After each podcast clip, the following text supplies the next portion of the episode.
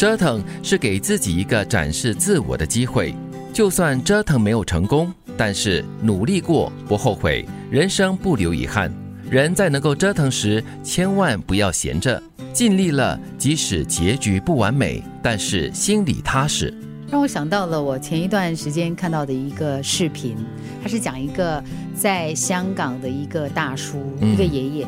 他拥有一栋楼，然后呢，他每一天还是继续在一个小店里面看着他的小店铺。嗯，然后呢，旁边的人就问他说：“你干嘛还要继续做啊？”他说：“没有关系啊。”他说：“那你有赚钱吗？”没有，每个月都在亏钱。嗯，然后最后他爷爷讲了一段话，就是说呢，年轻的时候努力赚钱，就是为了老的时候可以这样子没有压力的过日子啊。我看到这个视频啊，还蛮有意思的哦。对，这可能在别人眼中，他所做的东西可能没有什么意义。嗯，但是呢，就是他在年轻的时候已经。是储备好这个所谓的足够的能量，对，跟这个浪费的空间，对，他才可以去做这些事情啊。是，嗯。我觉得简单的是说先苦后甜吗？嗯，有时甚至是做一些在别人眼里是没有什么意义、没有什么成果的事情。对，但是这个过程怎么说？对你个人来说，它是一个学习的成长。对呀，所以这是很重要的，就是你让自己在年轻的时候，或者是可以承受得了这种折磨啦，或者折腾的时候呢，去努力的去争取一些东西，就算是不成功也不完美，但是你在过程中总有所收获的。在个人的这个个性上，其实是一种磨练。嗯，爱你的人让你学会爱，但不要为了取悦别人而存在。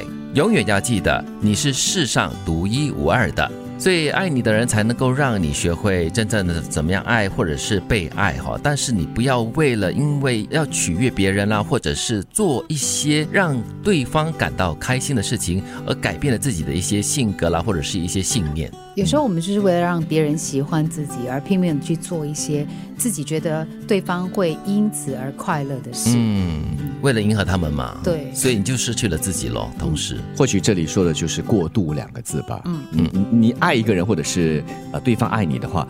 呃，很自然的，你会去做一些让他开心的事情。但是，一旦过了这个度的话，变成你失去了自己，甚至是你做的一些事情，你以为会取悦他，其实是给他带来更大的压力，结果是两败俱伤。在一些关系里面呢，可能有一方一味的，就是讨好另外一方，有几个不同的原因。其中一个就是因为自己的自信不够，另外一个呢，可能就是觉得说，只有我这样做，你才会爱我。那如果是真的处在这样的一个关系里面，只有我做了什么，你才。爱我，那个就是一个很大的问题。那是失衡了一种所谓的关系了。对，机遇和挑战并存，困难和希望同在。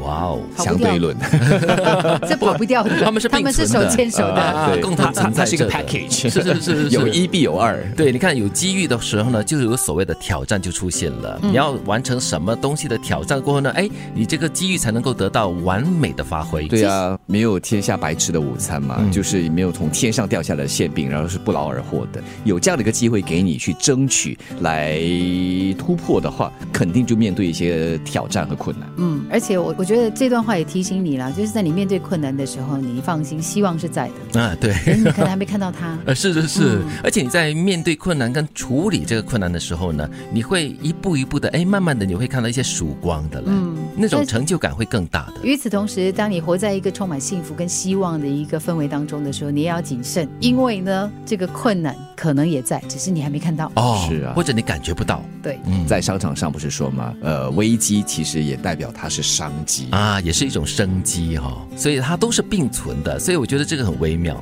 折腾是给自己一个展示自我的机会，就算折腾没有成功，但是努力过不后悔，人生不留遗憾。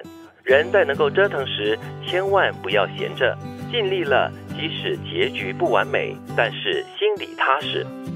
爱你的人让你学会爱，但不要为了取悦别人而存在。永远要记得，你是世上独一无二的。机遇和挑战并存，困难和希望同在。